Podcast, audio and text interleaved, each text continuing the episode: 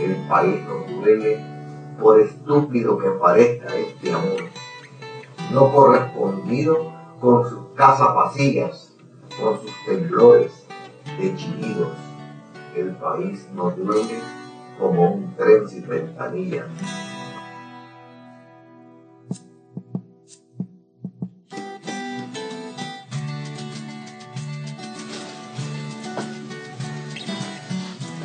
André, recibirme en tu casa. Siempre es un gusto venir. Mira, estamos hablando de metáfora del desconcierto. Y ya viene como un prólogo de un ácido prologuista tuyo. Este libro es de la editorial Los Islas. Y últimamente ha sacado una serie de, de poemarios con esta casa editorial interesante, pero contanos un poco algo sobre este título en particular y tal vez sobre, quiero entenderte que es como una saga, ¿no? Sí, Ajá. sí, sí. Bueno, eh, Melvin, gracias por, por tenerte aquí en mi casa y, y hablar un rato ¿no? y refrescarnos con este calorón tremendo. Bueno, este, veamos.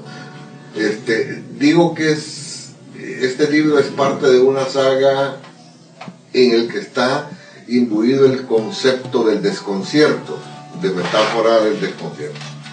Este, veamos, el- este bloque de, poemarios, eh, como lejanías rotas, eh, precariedades, camino disperso, y metáfora del desconcierto tienen en común una visión del país. Es el país eh, como yo lo percibo, como yo lo vivo, por supuesto desde la poesía. Y también, si se quiere, una visión política del país en el contexto de la poesía misma que, que vengo escribiendo, ¿no? Entonces el desconcierto es- eh, eh, está ligado a, a todas las circunstancias que afectan la colectividad, que afectan la vida civil eh, de todos los salvadoreños en particular. Entonces tiene que ver con, con esa con esa descoyuntura de, país en el que Laín Entralgo se, se quedaría corto eh, eh, cuando hablaba de la esperanza, ¿no? Porque de pronto es un país que no nos da esperanza. Es un país eh, que ha truncado en mucho las aspiraciones genuinas eh, de desarrollo, de prosperidad, de paz de, un- de todo un pueblo. Lo está diciendo un hombre ya maduro, ¿no? Que tiene una trayectoria enorme, hay que decirlo, más leído afuera que adentro, ¿no? Sí, sí, sí. ¿no? Porque es una, es una poética compleja, este, pero que tiene una trayectoria enorme. Porque he leído artículos, comentarios y, he visto traducciones de tu obra de muchas latitudes y muchos idiomas. Pero lo está diciendo un hombre maduro con un arraigo profundo a este país desde su profesión como docente y desde su gran amor que es la literatura. Pero, ¿cómo, cómo, cómo crees que, que puedes sentir esto? Si esto también es válido, digamos, para, para los nuevos poetas, los jóvenes poetas. Yo creo que, yo creo que sí. Este, y yo creo que en principio hay que, hay que sentir a este país, hay que, hay que vivir a este país. Este, puesto que uno escribe desde este país, ¿no? Es decir, hay que, hay que diseccionar toda esa realidad que nos afecta a todos. este, de una u otra manera, pero nos afecta.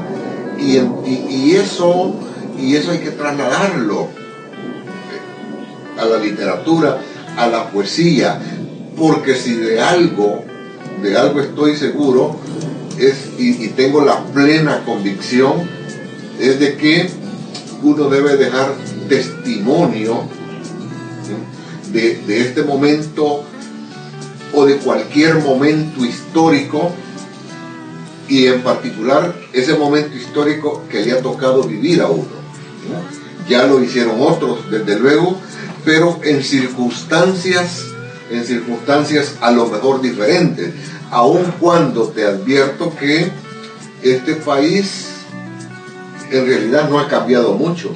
¿Cómo, para terminar, André, porque también, bueno, uno, uno lo vive, ¿no? Vive, en mi caso, en mi país, o en el tuyo, pero uno vive, vive ese y esa ciudad, pero también hay otros países dentro de ese país, ¿no?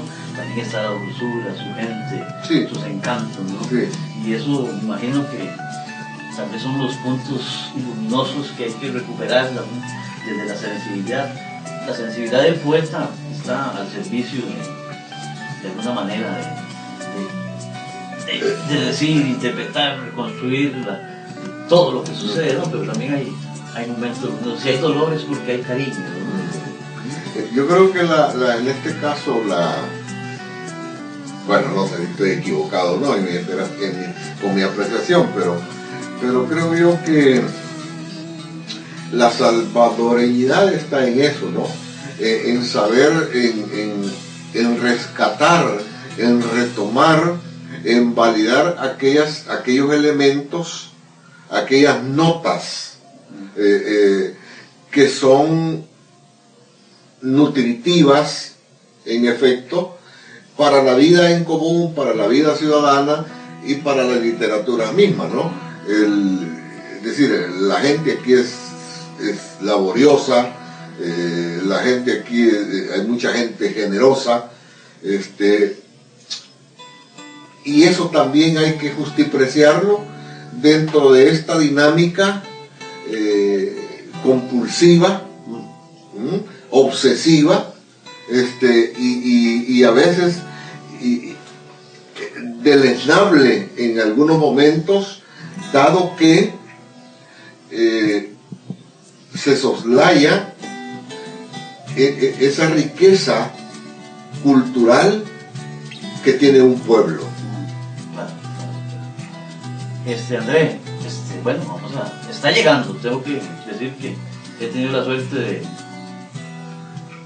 de estar aquí y, y llegó el encargo de correo desde la editorial estamos en permiso aquí. Sí, sí, sí. ¿A dónde va a estar? ¿Cuándo te lo vas a presentar? ¿No? ¿A dónde va a estar? Bueno, yo no, en realidad no, por cuestiones muy personales, no suelo presentar mis libros, este, pero obviamente está disponible eh, en Amazon, en la plataforma eh, la virtual que se puede adquirir, pero también se puede adquirir en UCA Editores. Perfecto. Entonces, para los interesados, pues este, ahí estará y lo pueden pedir y creo que, que va a estar disponible para cuantas personas así lo estimen conveniente. Y sí, has tenido la, la- la- bueno, ambos hemos tenido el privilegio de que de justamente vos tenés en, en tus manos el primer ejemplar, ¿verdad? Porque justamente